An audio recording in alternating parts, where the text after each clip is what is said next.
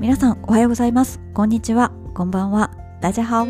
上田玲です。ランナーのためのインスタグラム連動型ポッドキャスト。ランニングチャンネル。第198回になりました。だいぶね200回が近づいてきているんですけれども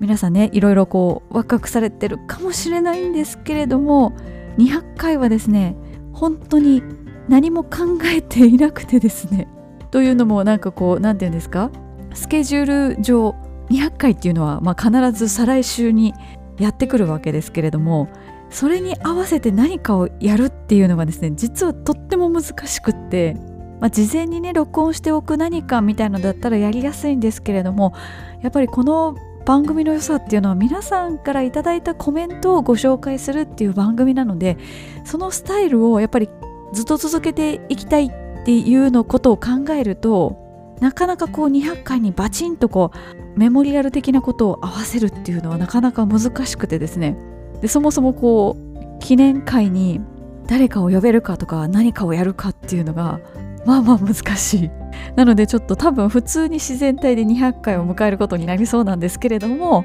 でもなんか近づいてきたなっていう感じはすごいありますよね。長いことやってきたなっていうのがね改めて感じられるんですけれどもけど正直私自身200回もやったのかっていうのが本当に実感がなくって1本1時間だとしても200時間かかるわけじゃないですか。で多分1時間よりも多いから200時間よりも多くなるんでしょうけどよく喋ってきたなっていうふうに思っております。さあこの番組の冒頭ではランニングチャンネルのハッシュタグがついた投稿をご紹介していきますのでまずはそちらをご紹介していきたいと思います。今週のリスナーさんです。この1週間も大会ございました。まずものすごくたくさんの方参加されてた参加されていた大会それは大阪マラソンです。結構寒くてずっと雨ですよねきっとね。皆さんの投稿を拝見するのにずっと雨っていう感じでした。そしてアンミカさんがいらっしゃってたんですね。やっぱアンミカさんなんかその絵力がすごいですね。めっちゃ目立つ。なんかどこから見てもわあアンミカさんやみたいな風に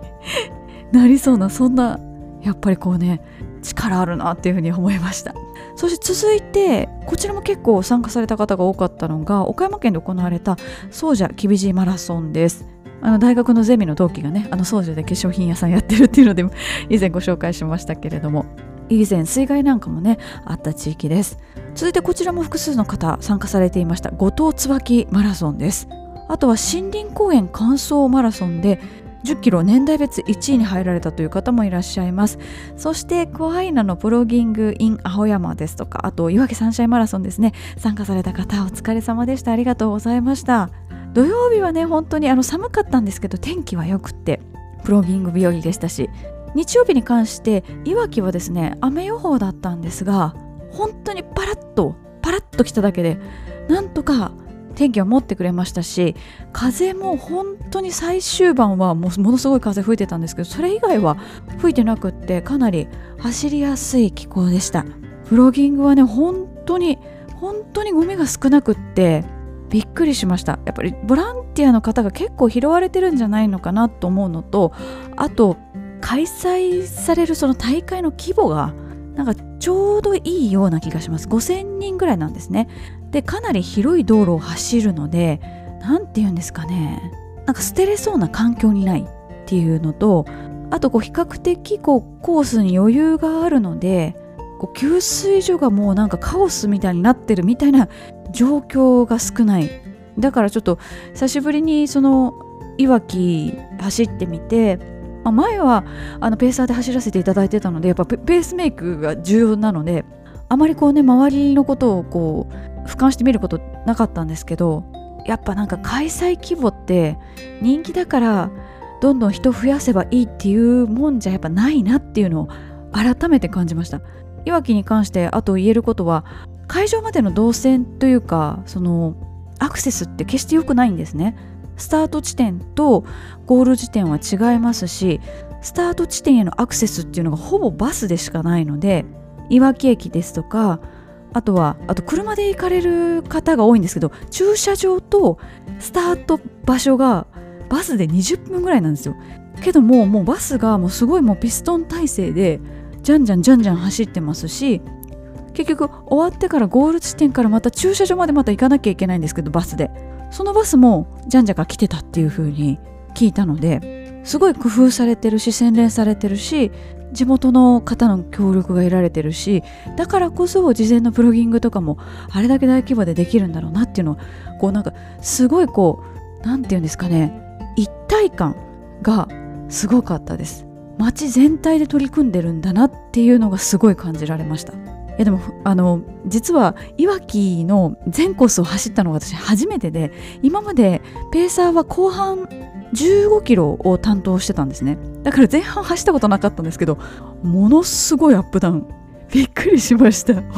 こんななんだ前半と思って。いわき2回走ったことあるって言ってたんですけどこれ走走ったことになんないなと思ってました。思いましたその時。でも本当にあのいわきの皆さん2週連続で。ありがとうございました。そしてその前日のねコハイナのプロギングご参加いただいた方ありがとうございました。さあ他の大会あの海外からもいただいておるんですが上海で駅伝があったということでちょっと読み方がわからないんですけどおそらく字の漢字からするとなんかお正月駅伝的なものなのかなっていうふうに想像いたします。さあ他の投稿もご紹介していきましょう。大江戸小江戸200の思想を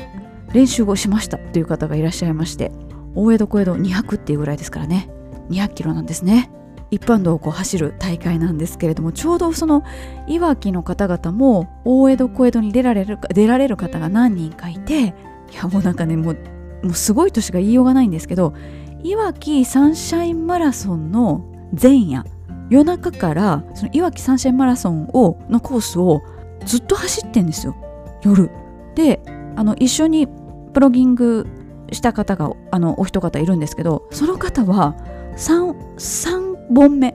前日の夜から走り続けて。だからトータルその本当のマラソンを完走した時点では140キロ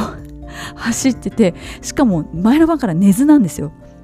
だからその場でご本人に言ったらちょっと傷つくかなと思ったんですけど全く同じ話を2回されてて全く同じところで笑ってらっしゃったんでわ全然その前半の記憶がきっとないんだと思って。やっぱ寝ずに走り続けるっていうのはすごいなって思いましたし、まあ、同じようにですねこの大江戸小江戸を目指されてる方とかあとバックヤードウルトラとか以前ご紹介しましたけどその辺のこう超ロングレースに臨まれる方っていうのは練習方法が全然違うなと思っていやすごいなっていうふうに思いました。続いてはですね大人の科学という雑誌を買われたってよくあのねあのディアゴスティーニじゃないですけどあの付録の方がすごいっていうパターンのやつ。なんとですねサウナウォッチ付きっていうのがあるらしくってしかもあのそのサウナウォッチが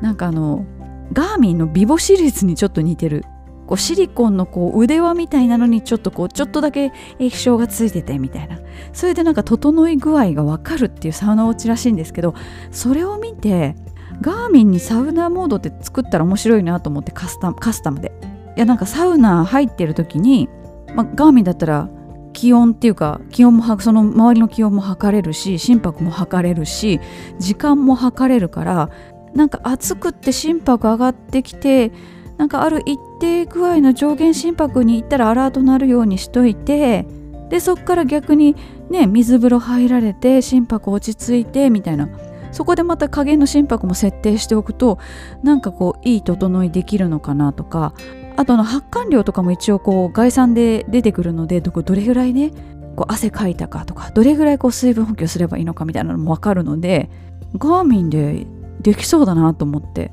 あのガーミン多分あの製品テストでむっちゃくちゃに暑いところに あのなんか暑いところに入れさされた後にめっちゃくちゃに寒いところになんかそこなんかあの冷凍庫みたいなのにぶち込んで壊れないかみたいなテストもやってるのであのサウナの温度差よりもより激しい温度差で商品テストしてるのでサウナぐらいでは壊れないと思うんですね。あの私が工場に行って見てきた感覚では。いやだからこれ整い整いモードできるなと思って。私そこまであのサウナ行かないというか家になんかミストサウナみたいなのついてますけど本格的なサウナはなかなか行かないのでサウナ結構行かれるよっていう方はですねぜひなんかこうサウナモード作っていただいたら面白いな面白いことが見れるんじゃないかななんて思っております。さあこのような形でですねこの番組の冒頭ではランニングチャンネルのハッシュタグがついた投稿をご紹介しております。ご自身の投稿につけていただくもよしランニングチャンネルでインスタグラムでググって、ググってインスタグラムでググるはおかしいですね。インスタグラムで検索していただくもよし、どうぞご自由にお使いください。以上、今週のリスナーさんでした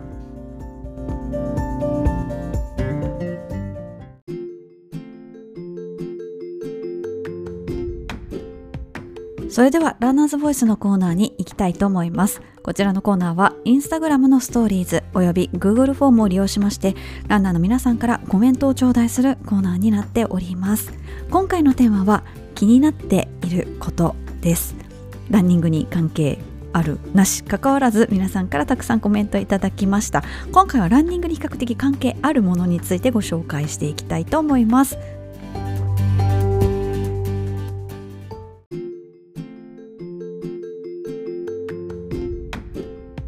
それでは早速ご紹介していくんですけれどもまずはですねランニング関係の中でも比較的多かった気になっていることとしましてはシューズに関してです。コメントご紹介していきます。皆さんニューシューズは何キロ走ったら使用をやめていらっしゃいますか？私は600キロくらいとざっくり決めているのですが毎回貧乏根性でどこかに穴が開いたり破れたりするまで履き潰しています。結果800から900ぐらい。シューズにもよるのでしょうが皆さんどのくらいで乗り換えているのかいつも気になっています。というふうにいただきました。シューズの回でですね確かアンケートを取った記憶がございましてだいたい600キロぐらいが多かったように思います。ただシューズによってやはり材質が変わってくるので例えば直近でお伝えした冬のおすすめアイテムの時なんかは、ね、900キロぐらい持ちますとかシューズの回でもやっぱり1000キロぐらい持ちますっていうようなシューズもありました。ちなみに私はあのキロではなくてもあの裏見て溝減ってきたら取り替えるようにしています。でもやはりこうね裏だけ溝が減ってきて表側は納豆もないってなるとやっぱなかなか捨てづらいので難しいですよね、まあ、私は母にあげたりあとは寄付したりとか。やはりその後の靴生何回も今回この番組に出てきますが靴生をねなんか全うしてもらうためにこのセカンドキャリア靴のセカンドキャリアを考えてあげてると比較的こうあ次も頑張ってねっていうふうにこう送り出せるような気がします。さあ続いてはシューズの高価格化についてです。物価高騰と技術向上費が重なってかシューズがどんどん高くなってるような気軽に始められるはずのスポーツが嫁の目を盗んでへそくりを長期間貯めてようやくシューズを買うというスポーツにこのまま給料が上がらず物価が上がり続ける時代が怖いです。仕事も運輸交通関係なんで2024年問題も怖いですというふうにいただきました。シューズは本当に高くなりましたよね。なんか本当1万円ちょっとぐらいだった時代がとっても懐かしい。価格が高くってちょっと買いづらいっていう風になってくるといかにこうソールの摩耗を防ぐかっていうのがやっぱり課題になってくると思うので、まあ、それを考えるとなんか普通のアスファルトよりかは陸上競技場みたいなところの方がいいでしょうし陸上競技場よりかはトレッドミルみたいなツルツルのやつの方がね減りようがないのでの方がいいっていう風になんか練習場所を考えたりとかあとサンダルとかですね。サンダルはなかなかあのソールが硬くって減らないので夏の間だけでもサンダルにするとかそういう選択肢が出てくるかなというふうには思います、まあ、あとはできるだけセールを活用するとかですかね。いやでも本当に高くなりました。続いてのシューズに関するコメントご紹介します。気になっていることはレース用の勝負シューズです。私はサブ3.5を目指しています。なんとなく各ブランドのトップクラスのシューズは力不足で敬遠していましたがレースに出ると周りのランナーはベーパーフライやメタスピードだらけ。ということでランステで早速ベーパーフライ3を履いてみました。衝撃的に軽くクッションも薄くてスイスイ推進していました。そして開催中の東京マラソンエキスポでもいろいろなシューズメーカーが最新作を投入しておりかなり楽しめました。しばらく時間をかけて悩みますがしかしどのシューズも高いですね。それも気になるポイントです。ということでここでも価格高騰について触れられております、まあ、エキスポなんかは本当にあの最新シューズ見るにはいい機会ですけれども東京マラソンエキスポぐらいの規模になってくるとやっぱりこうアシックスさんがねどうしても強くってナイキとかミズノとかはいないですからね。最近結構あのメーカーさんが一堂に会して試し履きイベントみたいなのもされてたりするので、まあ、そういうところを活用するとか、まあ、今は二次流通が盛んですから合わないと思ったらもうすぐメルカリに出すっていう。もうそういうふうにこう何て言うんですかね。割り切ってやっていくしかないのかななんて思ったりもします。さあ続いてこんなことが気になってる方もいらっしゃいますのでご紹介します。ランニングを始めて1年半。紆余曲折を経てランニング旅無敵を履いています。靴の機能性に頼らず人間の足本来の力を養うという無敵。履き続けて半年絶対に足がごつくなっているんです。私にはわかる。それなのに誰も指摘してくれません。彼女に聞いてもそうかなと認めません。気のせいなんでしょうか？気になります。本人がね実感としてそういう風に感じてらっしゃるならきっとそうなんじゃないかなと思うんですけれども。まあ、もうごつくなってから遅いかもしれないですけどちょっとねあのふくらはぎ周りちゃんと測ってみるとかね。でも誰も認めないっていうのもなんか 面白いですね。あとはねなんか以前の写真と見比べるとかね。ちょっといろいろやってみてください。続いてシューズに関する気になっていることをご紹介します。雨天のマラソン大会に出られる際は皆様シューズはどのように対応されていますか？私が2年前に出た神戸マラソンも朝雲行きが怪しかったのでシューズに防水スプレーを振り足指にワセリンを塗り出場しました。運が良いことに合法後には晴れてくれて気持ちよく走れましたが前夜から当日も雨予報の大会の場合ウォータープルーフや防水等のシューズを利用されるランナーさんが多いのでしょうか。もしくは割り切って普段のシューズで臨むのでしょうか。もちろん人それぞれあるかとは思いますがよろしければアドバイスなどいただけたら幸いです。というふうにいただきました。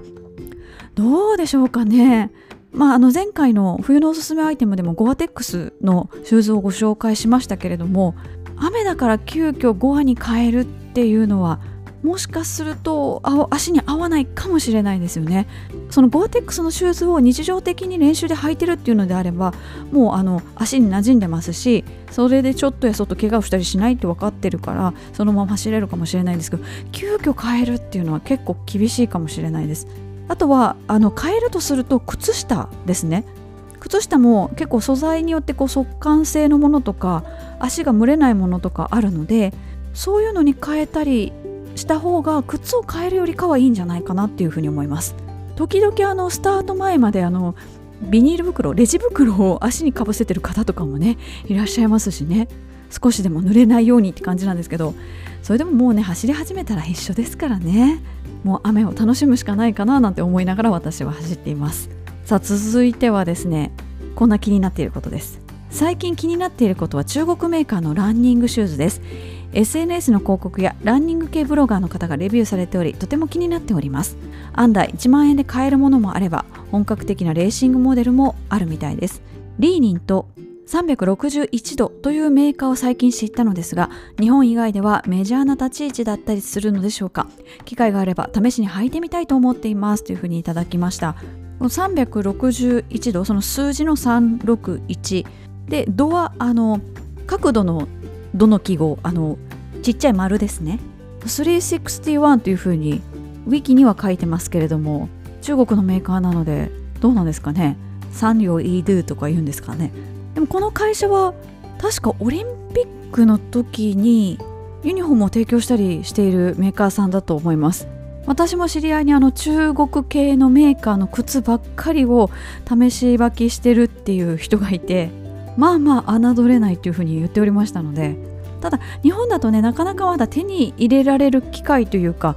なんか直営店があったりするわけではないので出張とか旅行で行かれた時なんかにちょっと試してみるのいいかもしれないですね。あでもあれですね。あの野球用品の Z がここの361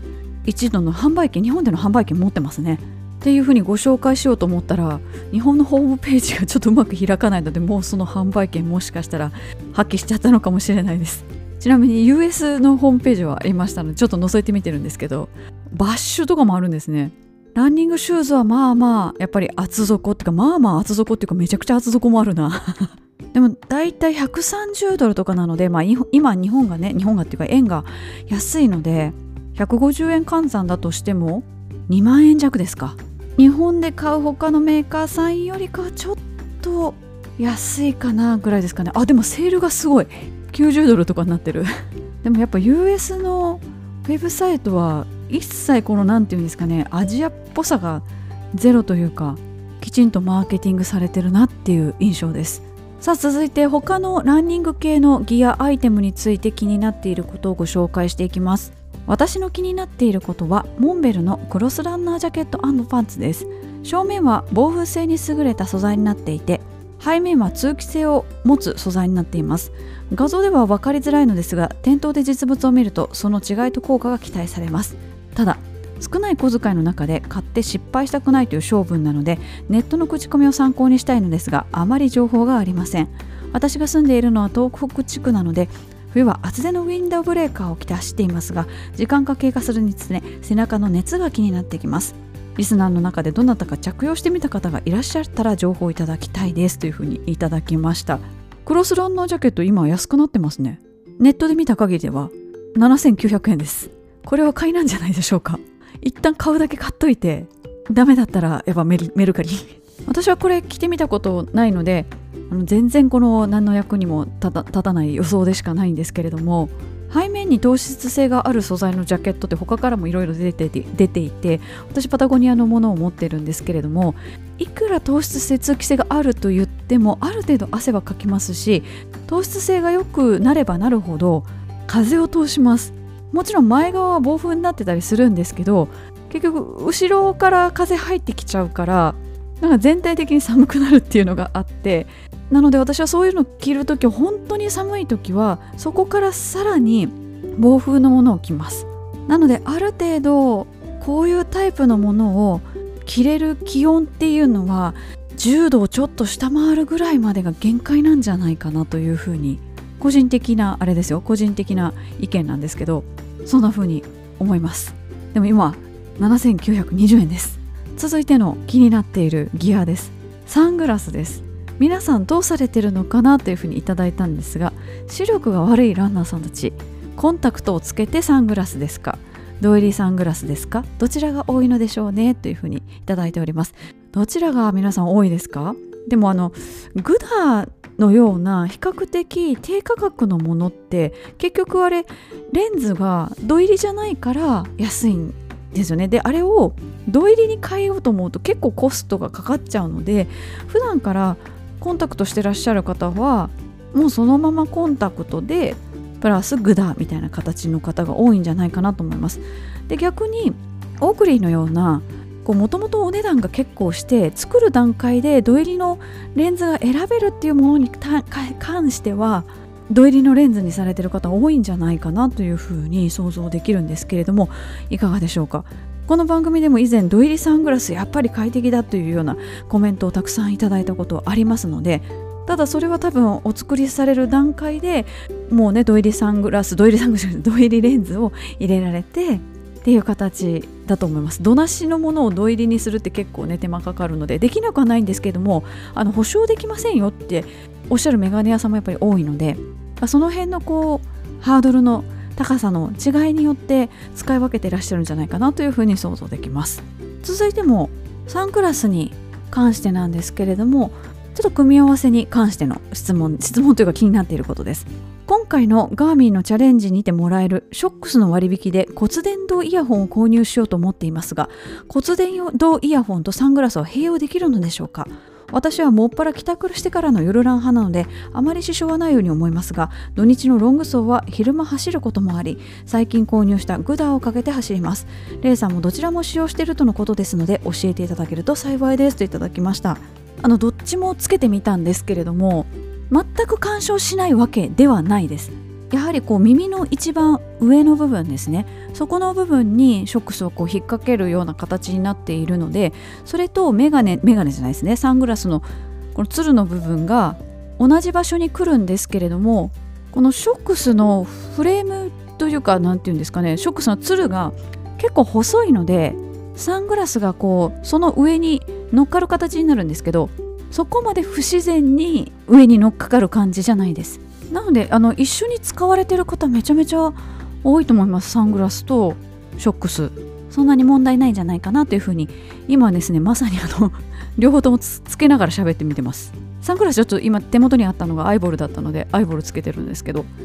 こうちょっと首縦に振ってみたりしましたけども大丈夫そうです。ということで気になっていることのグッズとかシューズ系はだいたいコメントいただいたのこんな感じですね。続いてこの番組で朝ラン派の方が多いという話は以前からお伝えしておりますが朝ランについて気になっていることをご紹介していきます。生活のリズムが今年から少し変わって平日の夜のランが難しくなりました。朝の早起きが苦手というランナーですがここは一年発起朝ランするしかないかなと思い始めています。ランチャンでも朝ランについての投稿やお話がたくさん今まで出てきたかと思いますがすみません。今までは自分に関係ないものだと思い聞き流していました。先日いざ仕事前に早起きして朝ランやってみましたがやってみると食事はランゴだよな。走った後シャワー浴びる時にみんな髪の毛も洗うんかなといろいろな疑問が湧いてきました。朝ランと一口に言っても皆さんそれぞれ生活のリズムに合わせたタイムテーブルがあるんだろうな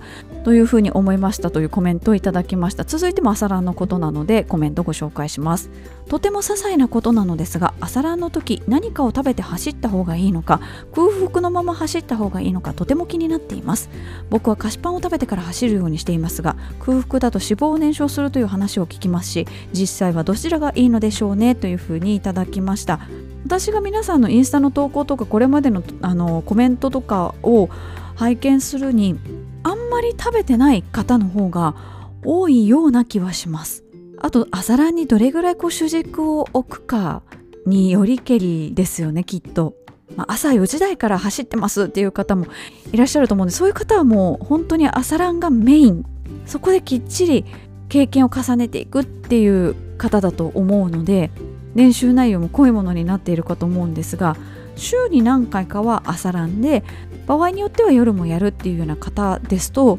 そこまで負荷高い練習っていうのは朝されない印象があるんですけれどもいかがでしょうか？私も朝ランする時あるんですがもうこれはそれは本当に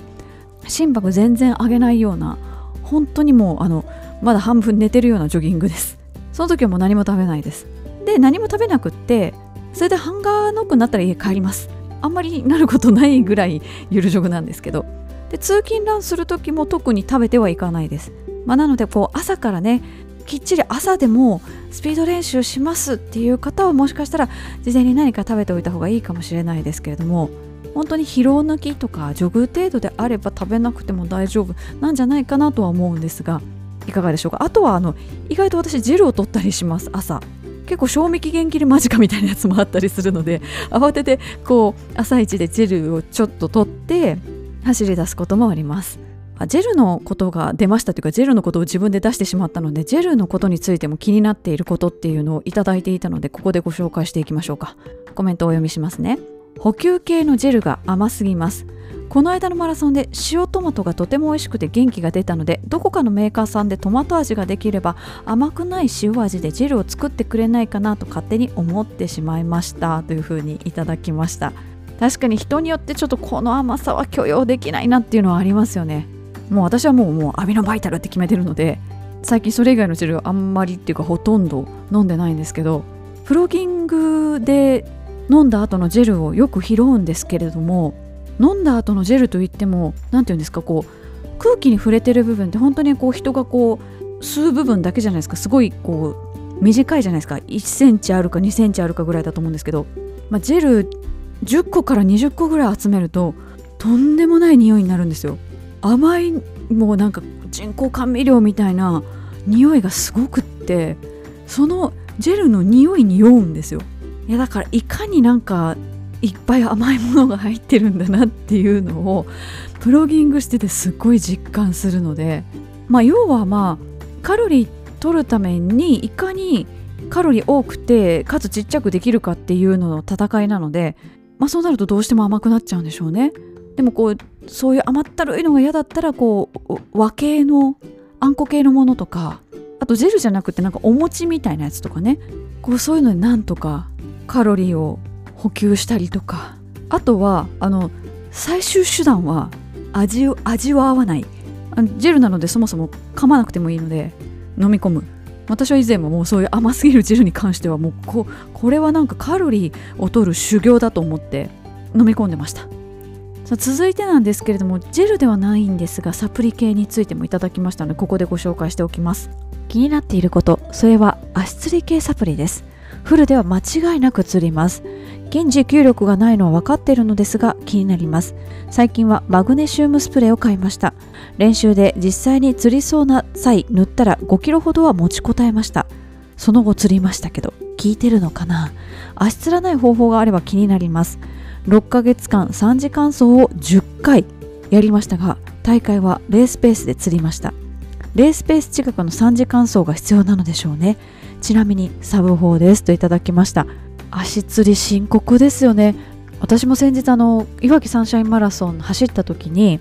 目の前で若者なんですけど両足がつっちゃって両足つったもんだからもうその場で倒れ込んじゃった人がいて本当にもうバタンと倒れちゃって何事と思って声かけてみたら両足つっちゃったみたいな。うわこれはなんかもうめっちゃ痛そうにしてるんですよ。かわいそうだなと思って。すぐボランティアさん呼んだりとかしてね手当てして。でこれこの後走れますか？っていう風にボランティアさん聞いたらもう無理って言ってたんで相当辛かったんだろうなと思うんですけども。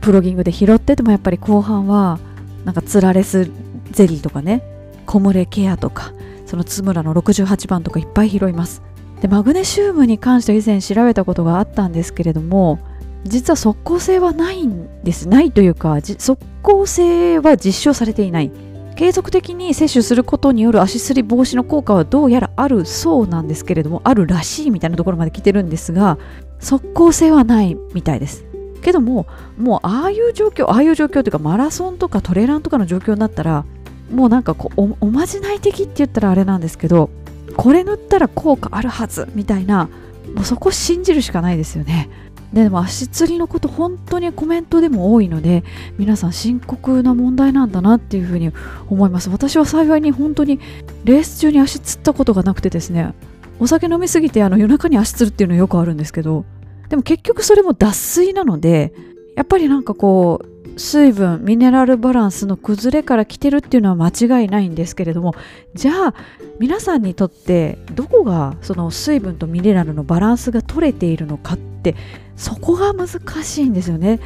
飲みすぎてもダメだし飲まなくてもダメだしじゃあいい塩梅のとこってどこなのっていう。だからもしかするとこう練習の時とかにその練習の前後に体重測って脱水率みたいなのを求めて、まあ、もちろんその飲んだ水分もきちんと計算あの加味した上でですね。でどれぐらいだったら大丈夫かみたいなのをやっぱりちゃんと測っていかなきゃいけないのかもしれないですね。私あの四万十ウルトラ走った時に脱水率計算してたんですよ。練習の時50キロ走の時に。でそれがその一般的な脱水率と比べてどうなのかっていうのを見て水分取りすぎとか取らなさすぎみたいなことをあのコーチから指摘されておりました。だから一回そういうのを測ってみるっていうのもいいかもしれないですね。さあ続いてはですねお天気について気になっている方いらっしゃいますのでご紹介します。気になっているのはレースの天気です。最近季節外れの気温だったり雨が降り続いていたりで気になります。気にしてもしょうがないけどついつい見てしまいますねといただきました。他の方からもいただいております。今年の大阪マラソンは初めて雨の大会でした。末端まで冷え切り最後は苦しい走りになりましたがそれでもセカンドベスト。実は気持ちの問題だけで雨でもタイムはそんなに変わらないのかと思ったりもするのですが雨の大会で心がけていることはありますか？といただきました。私先日は川内優輝選手とお会いさせていただいた時にですね川内選手は雨が得意なんだそうです。そういえばあの MGC も前半単独首位で走ってらっしゃいましたもんね。だから大阪走りたかったっておっしゃってましたもん。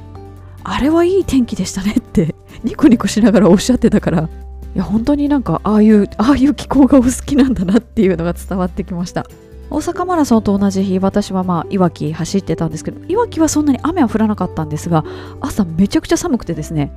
4度ぐらいですかね。なので雨が降る可能性がある気温が低いっていうことを考慮してすごく薄いウィンドブレーカーにウールの RL のアームウォーマーそしてロングタイツにメリノウールのパタゴニアのソックスを履いて臨みました。で雨の時こそやはりドライレイヤーまあどっちみち濡れちゃうんですけれどもできるだけ体を冷やさないっていう意味ではその鎖鎖の片びら的なやつですね。あれを必ず着用していただきたい。あとはまあカイロの活用ですね。寒い時は。こう春カイロはね結構あの私プロギングの時に拾うので拾う立場からするとあまり推奨はしたくないんですけどしかも貼り付いたらすごいこう厄介なので今回私は貼らないカイロのちっちゃいやつをそのウールのアームウォーマーの中に仕込んでました。そしたらやっぱりだいぶこうあったかくなってきて途中でやっぱり廃棄しました。やけどできるだけね普通普通の人は雨降って降ってほしくないなって思いますよね。雨降ったらちょっとどうしようかなって思ったりもしますしね。やけど本当にあの川内選手のねあの寒いのが得意雨が得意っておっしゃってたのはすごく印象的でそれだけ今までこう川内選手ってこうレースが練習みたいな形ですっごいたくさんのレースに出られてるのでやっぱりその経験からいろんな天候をありとあらゆる天候を経験してらっしゃるんだろうなっていうのはすごい感じました。だからこうなんか我々はまだ何て言うんですかね天候のフルコースをまだ味わってないんだろうなっていうふうに思っていろいろ経験しなきゃなっていうふうに思ったのもこう私が川内選手とお話をさせていただいて感じた印象でした。さあ大会のことについてもですねもういろいろ気になっていることをいただきましたのでご紹介します。まずはフィニッシャータオルについてです。DNS や DNF の人はフィニッシャータオルをもらうことはできないのでしょうか？先日親族の不幸があり急遽京都マラソンを DNS することに帰省前にゼッケンと参加記念品だけ受け取ってチップを返却しましたがふと今タオルもらいたかったと思い同じ金額払っていることもあり悔しくなりました。次の琵琶湖マラソンも仕事の都合がつかなくなり DNS になるので事務局に問い合わせ中ですが運営もフィニッシャータオルを参加者の何パーセント用意しているものなんですかね。少し気になりました。というふうにいただきました。フィニッシャーっていうふうに書いてあるタオルはやっぱり乾燥した方の証なのでフィニッシャーしかもらえないんじゃないかなというふうに思います。私以前1回 DNF なったことあるんですけどやっぱり乾燥メダルもタオルももらえませんでした。そして運営側の立場といいますか運営側の方からの話によるとフィニッシャータオルはもちろんフィニッシュされた方分くらいしか用意されていないので全員分は用意されてないそうです。ちなみに今年じゃないですね去年の富士山マラソンフィニッシャータオルがですね足りなくなってしまって後日郵送という形になったそうです、まあ、というのもねあの私がお話ししましたその関門をね強行突破する方がたくさんいらっしゃったということで特にあの30キロの部っていうのがあったんですけどフルマラソンと最後同じ制限時間なんですよ。だから6時間とかなんですよ。けど途中までは結構関門が厳しくってだからそこさえ突破できればっていうのでものすごい強行突破が起こったんですが最終的には6時間でゴールすればいいからあとはもう歩いても間に合うぐらいなんですよ。なので強行突破する人がすっごい多くって結果フィニッシャーがすごい多くなっちゃってタオル足りなくなったっていうのがあるそうです。あとどこでしたっけ？なんか別台かなんかもタオル足りなくなったっていう話は聞いてるので。まあね2023年とか24年とか言って書いてあってなかなかこう他に転用できないので余る風には発注はされてないみたいですね。でもむしろ私はあんまりあのフィニッシャータオルいらないタイプなのでもらってもすぐあの寄付しちゃうのでもうあの家のタオルをもう決めちゃってるんですよね。別におしゃれ目的とかそういうのじゃなくてタオルってほっとくと本当に増えていくので他のタオルを増やさないために家で使うタオルっていうのをもう決めていて今現在住んでる家に引っ越してきた時にまとめて買ったそのタオルしか使わない。もうそのローテーションしかやらない。あと若干そのフィニッシャータオルをまあ予備としてというか何かあった時用にぐらいに10枚かぐらいにストックを抑えてそれ以上になったら次々次々もう寄付していくっていうのをしています。さあ続いての大会に関する気になることをご紹介します。大会運営はランネットをどのくらい参考にしているのか気になっています。水戸黄門万有マラソンでは開会の挨拶でランネットのスコアを取り上げていましたので見ていることが分かりましたが他の大会運営も同じなのでしょうか。またランネットのレビューに良かった点や運営のお礼も入力していますが運営には届いているのかなとっていうふうにいただきました。おそらく見てらっしゃるんじゃないかなと思います。ただそれを見て例えばなんか悪かった点みたいなのを次に生かしてるかって言ったらそれは分かんない。見てるだけかもしれない。あと大会独自でアンケート取られてる大会なんかはそちらの方が優先されるんじゃないかなとは想像はつきます。あのマラソンと関係ないんですけど意外とあの家電メーカーさんとか価格 .com のコメント見てるらしいんでで他の業界もお客様アンケートみたいなのをものすごく真剣に見てるみたいです。なのでマラソンのそのコメントもきっと見てらっしゃるんじゃないかなと思います。さあ続いての大会に関する気になっていることです。一市民ランナーとして気になっているのはマラソン大会の定員割れです。コロナ禍の影響もあり以前ほどランナーが戻ってきていないようです。2部次募集やエントリー期間の延長などを行っていてランナーズでも特集記事が掲載されたこともありますが地方大会は特に顕著に現れているようです。口コミでいろいろ厳しい意見も見られますが行ったことのない地域を走ることで地域の魅力に気づくのが地方大会の醍醐味だと思っているのでこれからも引き続き大会に参加していきますといただきました。定員割れは本当に多いですよね。ランニング人口が極端に減ったというわけではなく皆さんがやっぱり選んでるっていうのがありますしコロナ禍を経てやはりこう地元の大地元の大会というか皆さんにとっての地元の大会なんかその近所の河川敷走るみたいな大会とかも結構気軽に参加される方が多くなったのでこうわざわざこう旅費を貯めてみたいなのが難しくなってきてるのとあとまあ物価の高騰オーバーツーリズムなんかも影響してるんじゃないかなと思っておりますというのを実感したのがホテル代がやっぱりすごい上がってますよね。私実はあの北海道マラソンの時の宿を毎年ここ3年ぐらいですかね同じホテルの同じタイプの部屋をずっと取ってるんですねあの理由はお風呂と洗面所とトイレが完全に分かれていて家のお風呂と全く同じ形態のお風呂なんですねで部屋にマッサージチェアがついてるんですよ。高級マッサージチェアが。プラスお部屋がそこそこ広くって食事をきちんと取れるようなスペースもあってあの北海道に行ったらセコマのものをいっぱい食べたいからセコマでめっちゃ買うんですけどそういう何て言うんですか。コンビニ飯みたいなのとかいっぱい買ってきて食べたいからそれなりに広いスペースが必要っていうのでなんかそういういろいろ理由があってこの3年ぐらいその毎年同じ部屋を取り続けてるんですけど今年の北海道マラソン一応一応そのホテル抑えたんですが例年に比べて1万円以上高くなってます。同じくあの旧 UTMF 富士100の会に今エントリーしているのでまあその大会前後のところもなんかホテル抑えとかなきゃな練習行ったりするかなとか思いながらホテル見てるんですけど去年の値段と全然違うみたいなめっちゃ高いんですよ。しかもなんかこうあの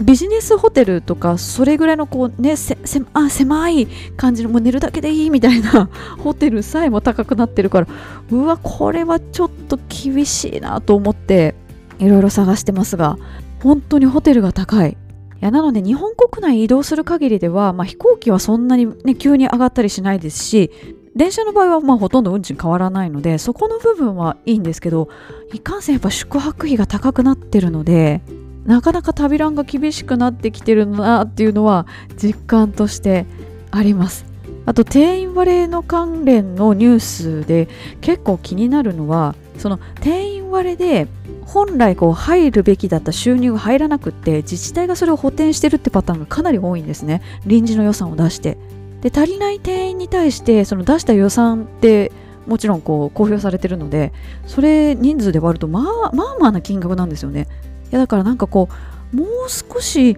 マラソン大会のその収益の方収入の方の構図っていうのをもう少し参加費に頼らない形のバランスにできないのかなというふうに数字を見るのが好きな私の立場としては感じてしまわざるを得ない。でもしくはそれだけやっぱりエントリーフィーに依存しているのであればもうなんだったら前日でもエントリーできるぐらい本当にギリギリまで参加できるようにするとか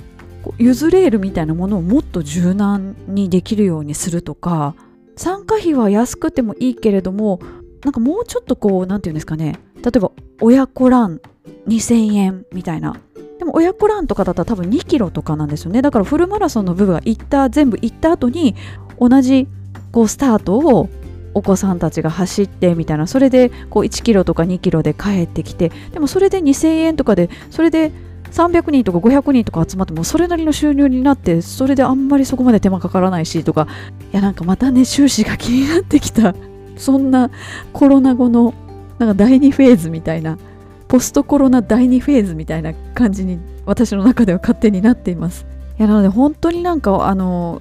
定員割れしちゃった大会とか倍率が低くなっちゃった大会は本当に真剣に柔軟にそのエントリーの人数が変えれるようになんだったらもう毎年人数変わってもいいと思うんですよね。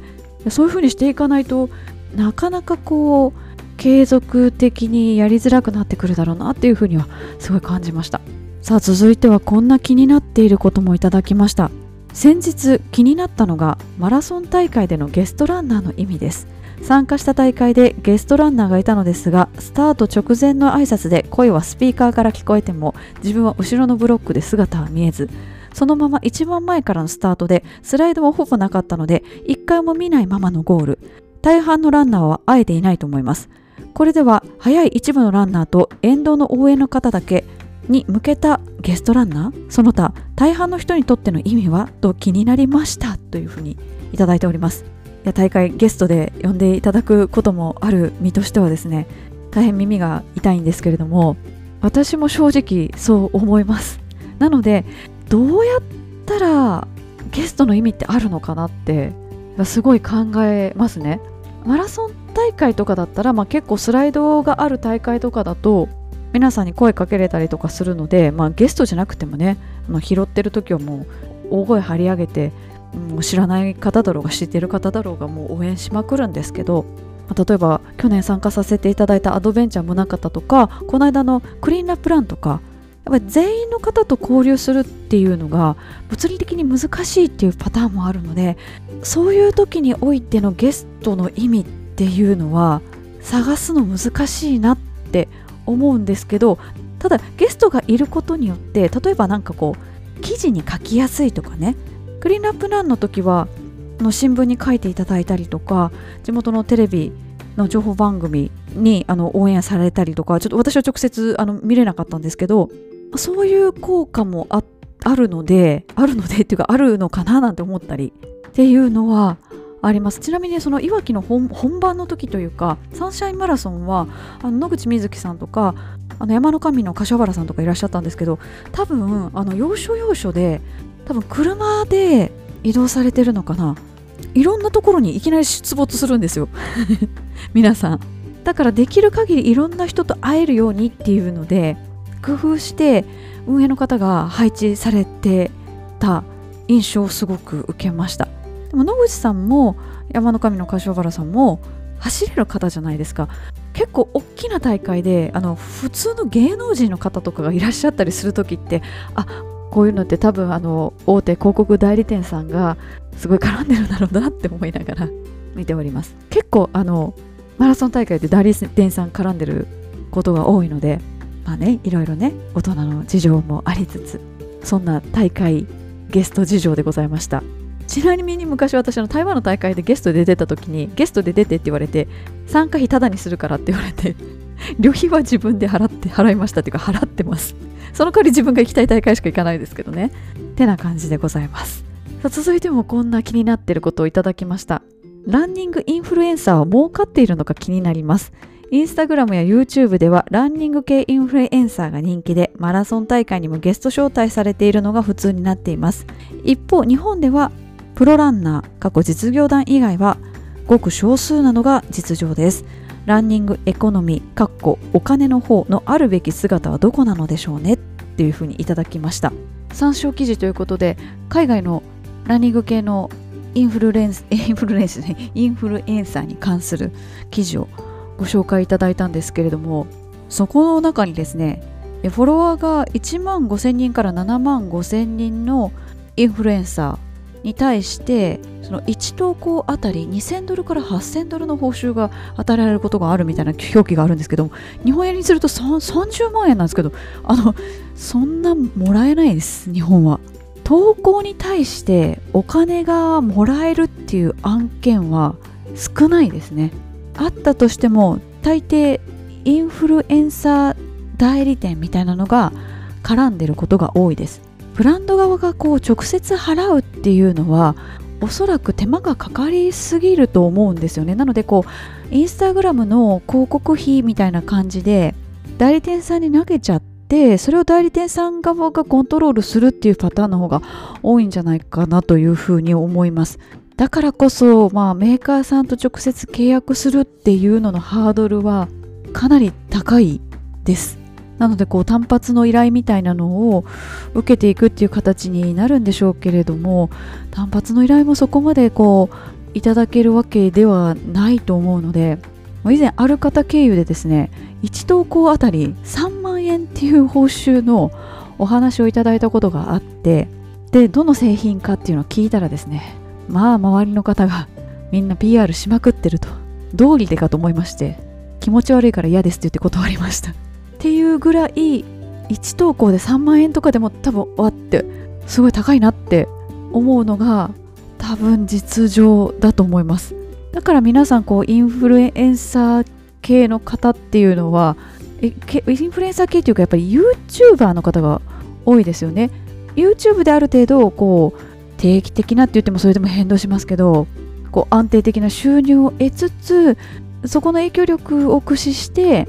他の案件取っていくみたいな形だと思います。でプロランナーっていう位置づけの方は日本では本当にごく少数なので太いスポンサーがいないとなかなか難しいんじゃないかなというのが実情でもしかすると本当に本当に一部のこのあの片手ぐらいで収まる範囲のプロランナーの方以外の方は YouTuber とかの方よりももしかすると経済的には厳しい状況なんじゃないかなというふうにいろんな話を聞いてるとそういうふうに思います。きちんとこうマネジメント会社とかがあればいいんですけれどもご自身でやってらっしゃるっていう方もいると思いますしご家族がされてるって方もいらっしゃると思いますしプロランナーがきちんと本当にこうプロフェッショナルという形で競技に専念できるような体制みたいなのがきっちり備わってるか日本で備わってるかどうかって言われたらちょっとよくわかんないですね。まあ、実業団があるので日本の場合は。まあ、プロではないんですけれどもほぼプロみたいな形で、まあ、きっちりさあの会社がサポートしてくれるっていう仕組みがあってそれはまあまあ得意なものかもしれないんですけれども、まあ、そこがもしかしたらそう海外から見たらちょっとプロプロ半分プロみたいな感じに思えるかもしれないですね。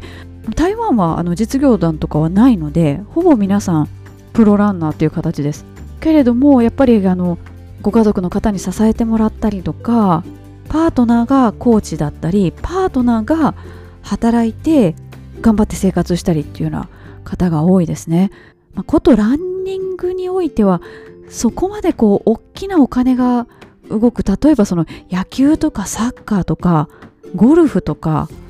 そういうのと全然こう毛色が違うスポーツなのでそもそもそのお金の流動性みたいなのがあまりないスポーツなのでそのスポーツそのものがそんなにその設けられるような類のものじゃないっていうのがもともとあってっていう構造的な部分もすごく大きいんじゃないかなと思います。ちなみに私は、まあ、あんまり参考にならないかもしれないんですけれどもランニング関係で得られる金銭というのは本業で得られる収入の5%ほどです。それをどう捉えるかっていうのは聞いてる方によって印象変わってくるかと思うんですけれどもまあ、あまりこうランニングの方でこうたくさんお金欲しいみたいなのにも あの全く思ってないタイプの人間なので、まあ、これからもそのつもりは全くないので逆にこれ以上なんかこう本業とのバランスが崩れたらあのランニングの方をセーブしなきゃいけないんだろうなっていうふうに思うんですけどそんなもんです。で例えば他の人がですねどれぐらいもらってるのかって全く分かんないです。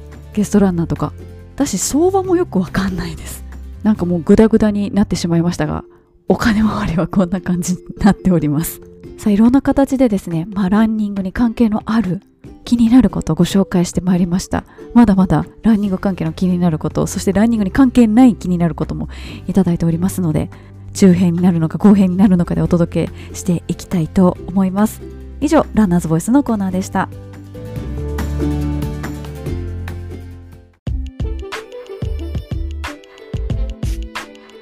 それではお便りのコーナーに行きたいと思います。こちらのコーナーは読んで字のごとくこの番組にいただいたお便りをご紹介するコーナーです。純不動でお届けしてまいります。まずは私が行ったイベントに関するお便りです。テイラー・スウィフトのライブトークを拝見しました。大迫力ですね。羨ましすぎますということで。いやーすごかったです。あテなんか、えっと、直近の順番で言うとテイラー・スウィフトエド・シーランブルーノ・マーズですね。で少し前にコールドプレイ見に行きました。特にテイラー・スウィフトはアジアでのツアーが日本の後シンガポールしかなくてその後ヨーロッパに行くそうなので外国の方が非常に多かったですね。そしてあのお子さん何歳までかちょっと知らないんですけど多分18歳以下かな。はチケットが安いっていうのがあってお子さんもすごいたくさん来てて楽しんでました。いやでも3時間半44曲？45曲どんだけ体力あるんだって思いました。ツアーやった後は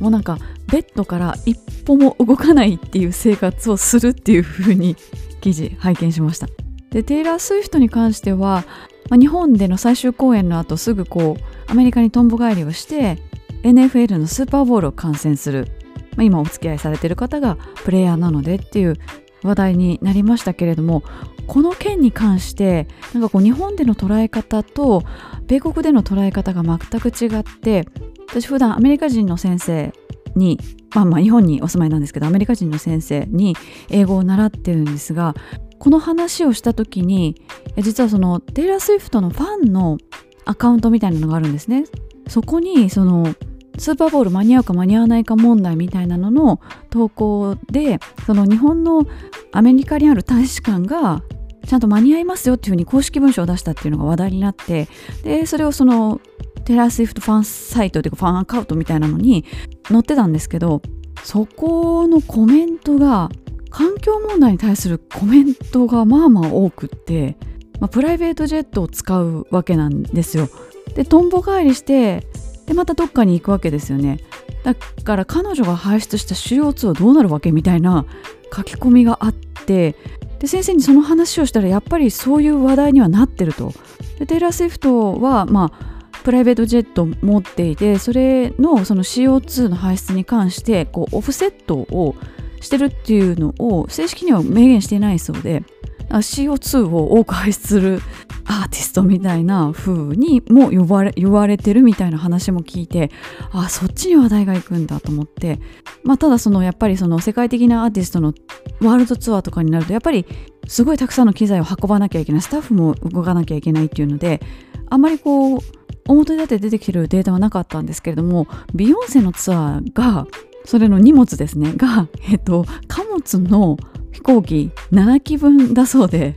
それに関しても CO2 の排出どうするその排出に対してどう考えてるのかみたいな意見があるそうです。日本の記事なんか見てるとなんかなんて言うんですか？その彼氏のためにアメリカにとんぼ返りしてみたいなで結局勝つわけですよ。彼氏がこう所属してるチームがね。すごいこ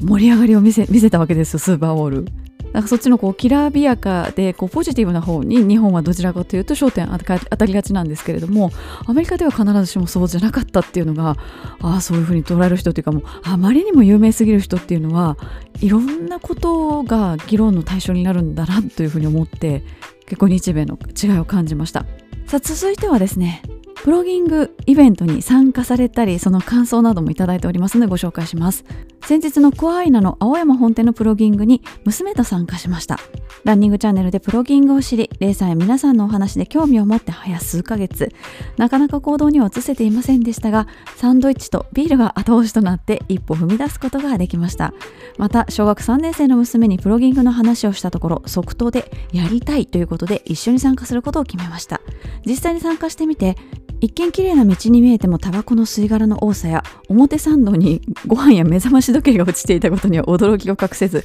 これがあの違う景色の一つなのかと感じるとともに充実感を得ることができました。娘には参加前と参加後に何で参加したいと思ったのと同じ質問をしてみましたがどちらも答えは同じで分かんないでした。いきなり言語化することは難しかったのでしょうが直感的に何かを感じたのだと思います。またやってみてどう感じたかの質問には地球のためにいいことできた気がするということでした。9歳にして自分や周りのことでなく地球のためを考える娘を尊敬するとともにこれも令和の小学生のスタンダードの考え方の一つなのかもと思いました。親子ともども良い機会をいただき本当にありがとうございました。というふうにいただきました。こちらこそご参加いただきありがとうございました。あの唯一のキッズだったんですけどもちっちゃい子の参加だったんですがこう何かを感じてねもらえたようでよかったです。実はあのプロギングはお子さんの方が一生懸命になられることが多いです。いろんなところでプロギングをしていてそれはすごく感じることです。こうお子さんの方が道徳的なことに結構敏感なのかなというふうに思います。大人はねいろいろとなんか理由をつけていやけどもしかしたら風で飛ばされたからここにあるのかもとかねカラスが持ってきたのかもとかねなんかいろいろそこにゴミがある理由みたいなのを考えるんですけどお子さんはそこはあまり考えないようでゴミで汚い街は嫌だだから綺麗にしたいっていうそのすごくシンプルなピュアな気持ちでやってくれるのですごいハマっちゃう子がいるみたいですあとこちらもあのお子さんがすごい関心が高い事項としてはヘアドネーションあの私がショートカットにしたきっかけがそのヘアドネーションといって髪の毛を寄付する活動なんですけれどもお子さんのヘアドネーションっていうのが結構多いんですよ。まあ、もちろんねあのおぎやと生まれてきて例えば女の子だったら何年間かずっと伸ばしっぱなしみたいな子が多いので一回ねバッサリ切るのにヘアドネーションしたりっていう子も子供もいるんですけどやっぱ自分からそういう話聞いてやりたいっていうお子さんが結構多いそうです。男の子とかでも伸ばす子いるそうなんですよ。でキモいとか言われたけど頑張りましたみたいな風に手紙を書いてる子供とかもいて何でしょうかね。こう世の中全体にとって良くないこととか明らかにこう恵まれてないことに対してこうとってもドストレートに取り組んでくれるのがお子さんなんだなっていうふうにすごいいろんな取り組みをやってて感じます。続いてのお便りもクワイナのプロギングのお話です。レイさんプロギング続きの週末お疲れ様でした。クワイナの青山ではレイさんと一緒にプロギングという貴重な体験ができ充実した時間でした。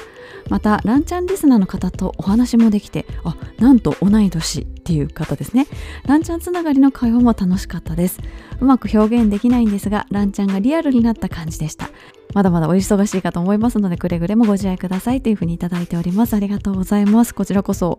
ご参加いただきありがとうございました、まあ、やはりあのリスナーさんでご参加いただいている方が圧倒的に多かったのでもしかしたらね共通の話題とかで盛り上がられたのかななんて想像しております。さあ続いてはいわきのクリーンアップランです。先日のいわきサンシャインマラソンクリーンアップランで写真とサインをお願いしたものです。まずはイベントお疲れ様でした。天候に恵まれ多くの方にご参加いただいて大盛況でしたね。イベント開始前にレイさんにお声かけさせていただき写真とサインに笑顔で応じていただいてとても感謝しているのですが周りに机や台といったものがなくあのような体勢でサインを書いていただくことになってしまったことに罪悪感を感じています。レイさんのファンやランチャンリスナーの方があの光景を見ていたらきっと大激怒ものでしょうね。本当に申し訳ございません。でもサインを書いていただいた上は私の宝物の一つとなりました。これを着て全力でランナーの皆さんのサポートとレーサーのフィニッシュをお待ちしたいと思います。天候が気がかりですが久しぶりのいわきサンシャインマラソン楽しんでくださいといただきました。別にあの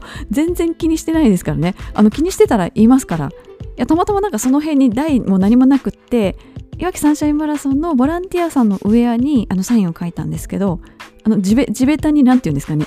あの星座なんて書いたっていうただそれだけで全然大丈夫です。膝強いんで大丈夫です。そしてこの方があのゴール地点にいらっしゃってこうあのこう皆さんこうわーってゴールした後にあのランナーの皆さんこっちに行ってくださいみたいなこう動線の案内をされるボランティアをしていてですね。まさかそこにいらっしゃるとは思わず私も思わずのその着てらっしゃるウェアをちょっとポチッと写真を撮ってしまいました。お疲れ様でした。多分ねずっとあの役割でいらっしゃったかと思うので、ね、ずっと案内されるの結構大変だと思うんですけどもお疲れ様でした。続いてもクリーンナープランに関してお便りです。クリーンナープランお疲れ様です。300人近い方が参加して行われたことことのことでびっくりしました。すごく良いことで地元の大会でも企画してくれれば参加したいと他人任せですが感じました。きっと同じように思っている人多いのではないかなと勝手に思っています。いつもレーサーの活動を見て刺激を受けます。まずは一個ずつでも拾うことをしていきたいです。といただきました。いやこれ本当に本当にすごいことだなと思いましてこの弱気のクリーンナップラン。というのも私あの以前水戸黄門眉マラソンの公式プレイイベントでプロギングのイベントをやらせていただいたんですけどやっぱあの42.195キロ全コースをプロギングするっていうのはかなり難しいんですよ。というのもやっぱり広範囲にわたるじゃないですか。でこうグループ分けをしなきゃいけないしそこのグループにスタッフを置かなきゃいけないしどうやってそこまで参加者の方を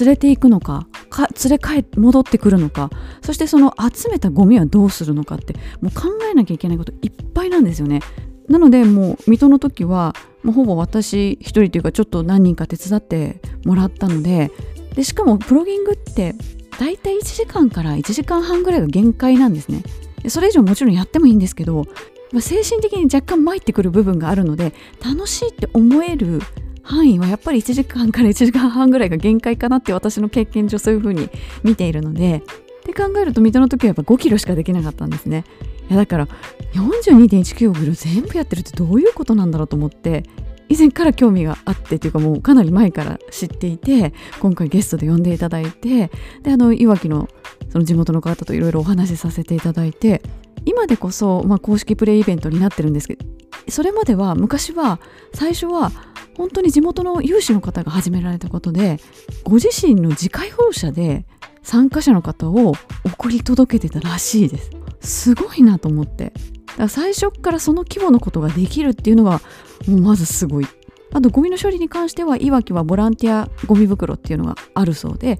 まああの一定のところに置いておくと市が回収してくれるっていうのがあるそうなんですね。いや本当にいろんな方が参加されてて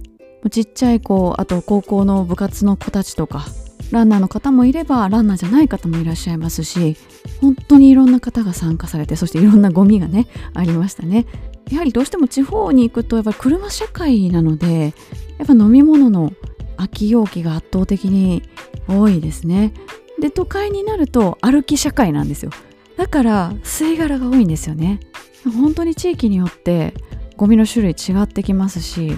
まあ、季節性もあったりしますしやっててやっぱり面白いなってまあね面白い範囲でとどめてるのでっていうのもあるかもしれないですけどいや面白いなっていうふうに思いました。なんとかね他の大会でも同じようにこう1週間前に一旦コースきれいにしてっていうなんかねきっかけがないとそこまで広範囲にわたってプロギングするなんてこと多分ないと思うのでこうそういう動きがねちょっとでも広がっていけばいいなっていうふうに思っていますし私もね今まで5キロしかできませんでしたけどちょっとでもね広げられたらいいなというふうに頑張りたいなというふうに思っております。さあ続いては東京マラソンエキスポに関してです。初日2月29日お越しいただいた皆様ありがとうございました。いくつかコメントいただいております。お便りいただいておりますのでご紹介します。東京マラソンエキスポにレイさんがパネル投稿されるというインスタグラムのポストを目にしたまたま有給を取りたまたま都内に行ってたまたま午後午後の予定が空いていたのでこれ幸いと言ってきました。2月29日13時の回に間に合い拝見しました。マイクから聞こえるレイさんの声はポッドキャストそのままでした。パネル中に質問もさせていただきその後少しお話とお写真まで撮らせていただきありがとうございました。朝仕事してからエキスポに来られてると伺いびっくりしました。いい思い出になりました。くれぐれもお体にご自愛くださいねというふうにいただきました。ありがとうございました。今この場でまだあのインスタでも言ってないんですけど初めて言うんですけれどもあの川内優輝選手があのガーミンのアンバサダーになられてこの2月の29日にお披露目になったんですね。でもそれに先立ってっていうわけではないんですけれどもあのラントリップさんの動画で、えー、と川内選手とあとあの岡田匠さんランラジの岡田匠さんですね。その3人であのガーミンのことについて語る動画というのを撮りましてですねそれを今週撮ったんですね。火曜日。なので今週3回反響をいただいていてでも私の会社自体はあの1月始まりなので、まあ、3月になってもそこまであの何て言うんですかね社内的に忙しいってことはないんですけれどもやはり日本のお客様をあの担当しているので3月末になってくるとねだいぶこのお客様周りが忙しくなってくるのでなかなかこうがっつり休みを取るわけにもいかず午前休午前休じゃない午前会社行って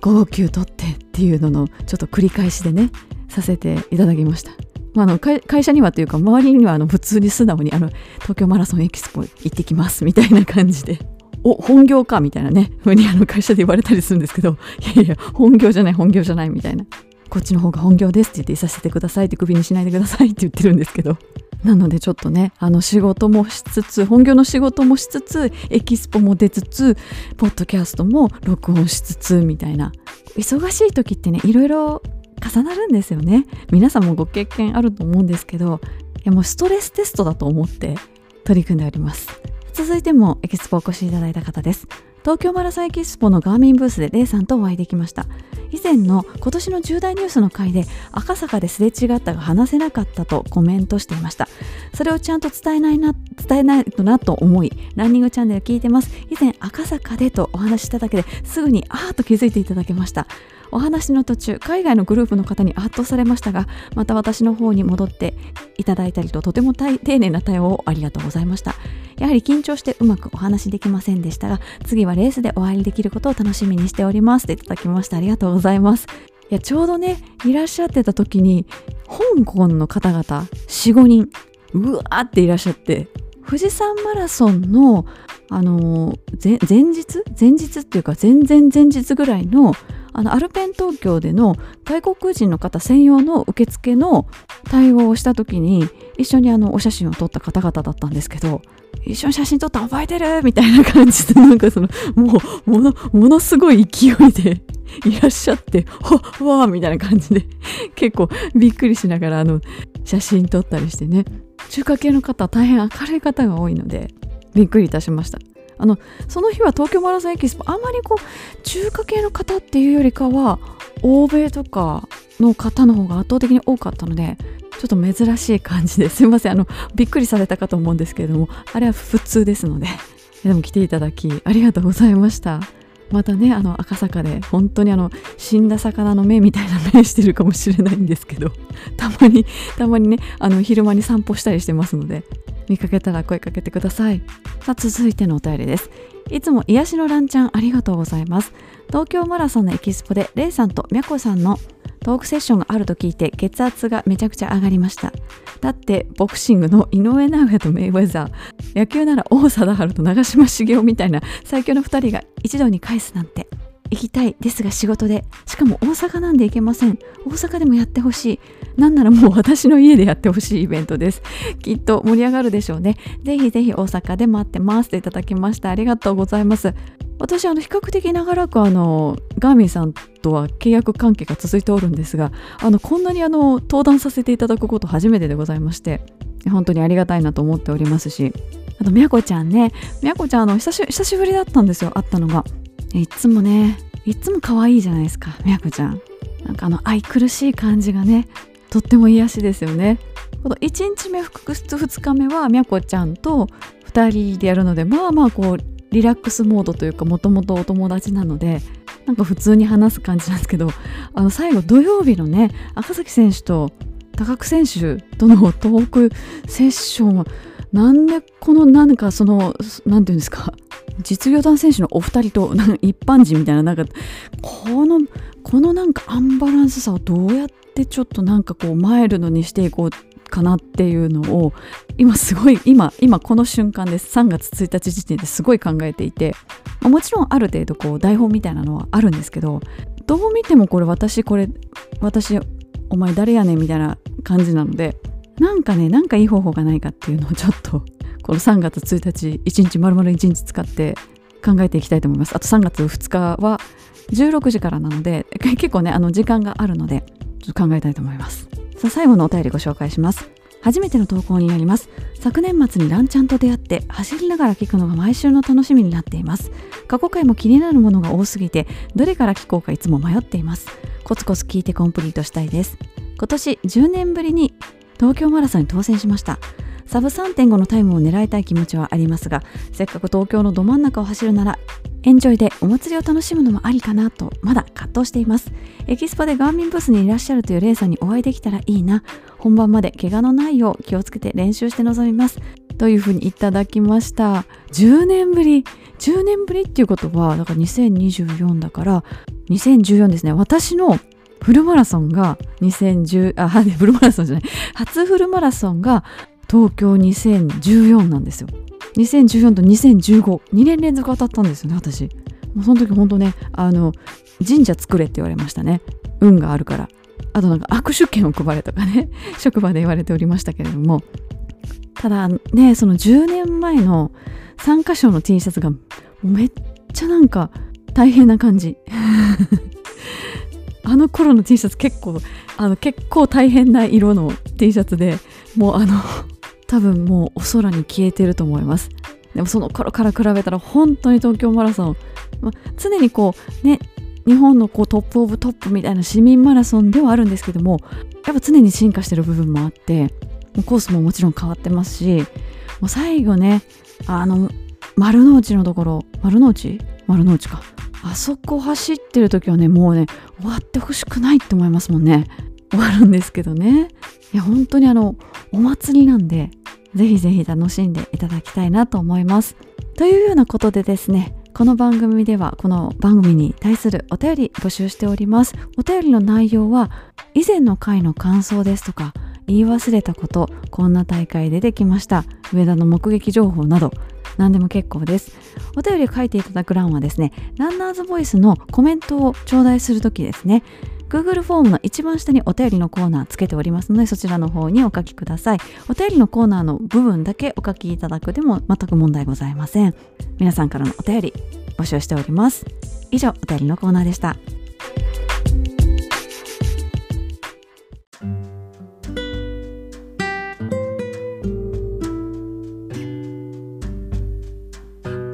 そろそろお別れの時間が近づいてまいりました。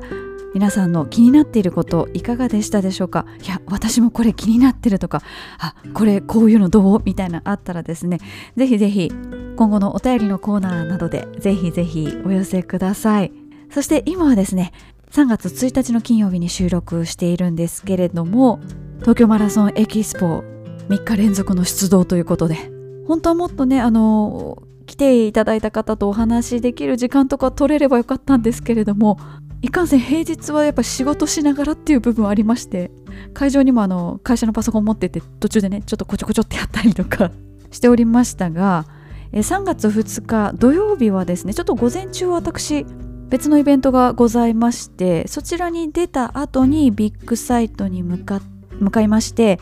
だいたいお昼の、まあ、12時頃か1時頃にビッグサイトにつければいいなというふうに思っております。そこから、えっと、ガーミンブースにずっといるようにしてますしあとは16時から赤崎選手と高久選手と一緒にトークショーをやります。いやもうそのお二人だけでいいんじゃないかっていうふうに私は本当に思っているんですけれども。なんかこうね皆さんにとって有益な情報がお伝えできればいいなと思っております。そしてトークショー終わった後エキスポ自体は18時で終了なんですね最終日は。ですので18時の最終までいて急いで家に帰ってで20時からライブランやってっていうのをやりたいと思ってます。だからもうあの当日私あの東京マラソン走らないですしもう3月3日の日曜日は私にとっては休息日ということで なんかゆっくりさせていただこうかなっていうふうに思ってます。まあ中国語のレッスンとかあるんですけどね。それはちょっと受けに行ってゆっくりしたいなって思っております。あとまだざっくり予告でですねいつ公開されるかはわからないんですけれども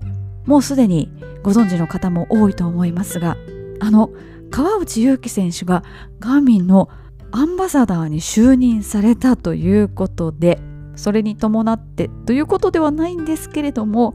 ラントリップさんの動画にですね川内選手とそしてランラジの岡田匠さんと3人で撮影をしてまいりました。川内選手なんとですねガーミン歴が13年ということで私よりも随分長い。そしてご自身本当にガーミン使いこなしてらっしゃいます。そんな川内さんとの動画撮ってまいりましたので公開はまだいつか聞いてないんですけれどもまたそれが決まりましたら皆さんにご報告差し上げたいと思います。いや本当にあの川内選手本当に真面目な方で皆さんもねテレビとかあの新聞とかでもちろん拝見されたことあると思うんですけどもうそのまんまの方です。であの川内優輝さんのモノマネされてる M 高さんっていらっしゃるじゃないですか。M 高さんも私もともとお知りお知り合いじゃない知り合いなんですけれどもより M 高さんもすっごい真面目な方なのでもうなんか2人がすごいすっごいかぶっちゃって頭混乱しちゃいます。やけど川内選手本当に真面目な方でした。で受け答えとかもすごいハキハキされててでエキスポでも一瞬あのお披露目会があったので初日の午前中にいらっしゃってその後なんか少し撮影をしたみたいな話を聞いていてちょっとだけあの時間がかぶったんですね私が行った時と。でその時まあ一般の方もいらっしゃってあの写真撮影とかに応じてらっしゃったんですけれどももうそのファンの方に対する対応も本当に真面目でこう丁寧で紳士的でらっしゃってもう何万回何十万回とこう一般の方と写真撮られたりしてると思うんですけれども